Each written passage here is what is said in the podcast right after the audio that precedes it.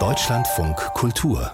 Fazit der European Month of Photography ist das größte alle zwei Jahre stattfindende Fotografiefestival in Deutschland. Dieses Mal wird es nicht wie in den Jahren zuvor im Herbst ausgerichtet, sondern im März. Genutzt werden Museen, Galerien, Projekträume und viele andere Kulturorte mehr in Berlin und Potsdam. Insgesamt 100 Ausstellungen gibt es.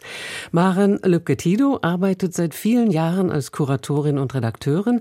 Das Fach künstlerische Fotografie hat sie an verschiedenen Universitäten unterrichtet und seit 2022 ist sie Leiterin des Festivals Europäischer Monat der Fotografie. Schönen guten Abend. Guten Abend, Frau Brinkmann. Warum haben Sie für die zehnte Jubiläumsausgabe das Leitmotiv Touch ausgewählt? Weil Touch sehr viele unterschiedliche Richtungen zulässt, mit dem Begriff umzugehen. Zunächst einmal ging es uns darum, jetzt doch nach auch so vielen Jahren in denen der Kontakt auch eingeschränkt war, das Festival zu nutzen, einfach auch ganz offensiv dazu aufzurufen, wieder in Kontakt zu treten, miteinander in Berührung zu kommen. Es ist ja auch die Aufgabe eines Festivals, Netzwerke zu spannen. Und das ist ein Motor gewesen. Zumal in dieser Stadt Berlin natürlich sich fotografische Szenen befinden, die miteinander in Kontakt zu bringen uns lohnend erschien. Also im Sinne eines Keep in Touch.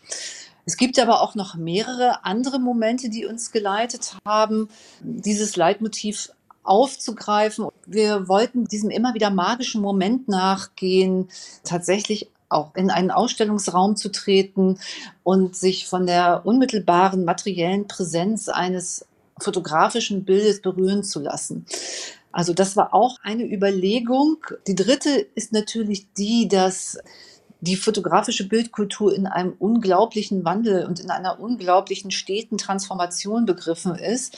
20 Jahre Fotofestivalkultur in Berlin bedeuten eben auch hin 20 Jahre Verwendung des Mediums Fotografie hin zu einem immer stärker sozial verwendeten Medium in Social Medias etc.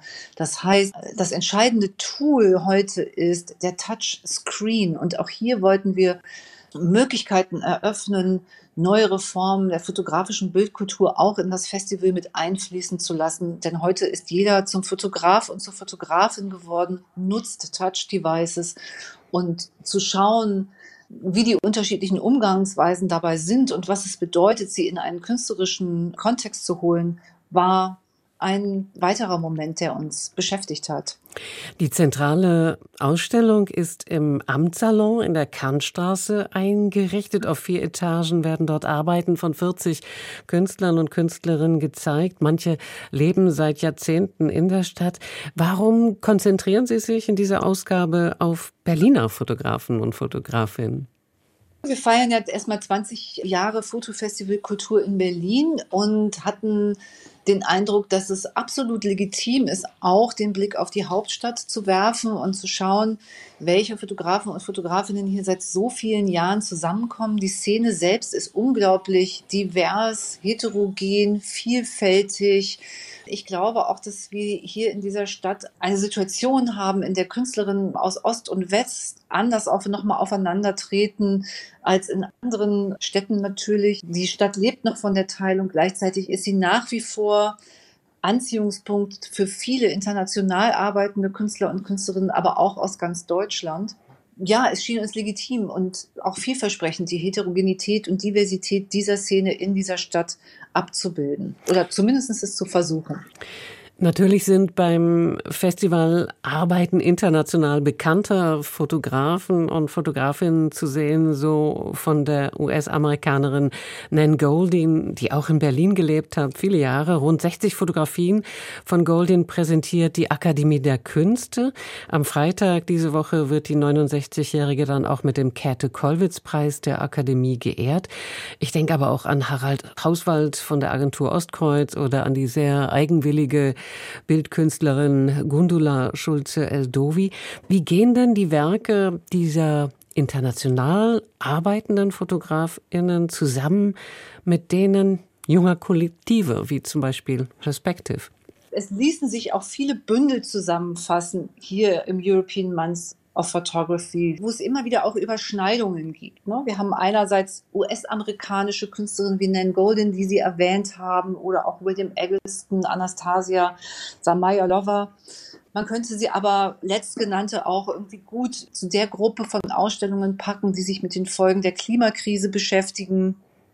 Wir haben Gabriele Stötzer, Sie erwähnten Harald Hausweit und Gundela Schulze-Eldowi. Es gibt etliche Ausstellungen im Rahmen des European Months, die sich mit der Kunst der DDR auseinandersetzen oder sie zeigen, was auch für mich ein Ausdruck ist, dass wir hier zu einem veränderten Verständnis der Rezeption kommen. Ihre Frage nach den Kollektiven ist sehr richtig und wichtig und ich bin sehr froh und glücklich, dass die Jury unter den sehr vielen hohen Zahl der Einreichungen eben auch einige Kollektive wie Herspective ausgewählt hat, ihre Arbeiten zu zeigen. Kollektives Arbeiten ist in Zeiten enger werdender Verteilungsspielräume unglaublich wichtig, weil sich hier Künstler und Künstlerinnen ganz eigene Räume schaffen können. Teilweise müssen sie es auch. Ich hoffe, dass natürlich bei den Kollektiven, egal ob sie jetzt Teil des EMOPs Berlin sind oder nicht, irgendwie die Lust überwiegt und sie nicht nur aus der Not gewonnen sind. Ja, der Zusammenschluss liegt nahe in diesen Zeiten der zunehmenden Kälte. In Berlin und Potsdam beginnt der Europäische Monat der Fotografie. Bis Ende des Monats kann man 100 Ausstellungen besuchen und in Foren und Paneldiskussionen mit Fotografen und Fotografinnen ins Gespräch kommen. Maren Lübke-Tido leitet das Festival. Danke für all Ihre Informationen und eine gute Eröffnung. Ich danke Ihnen sehr.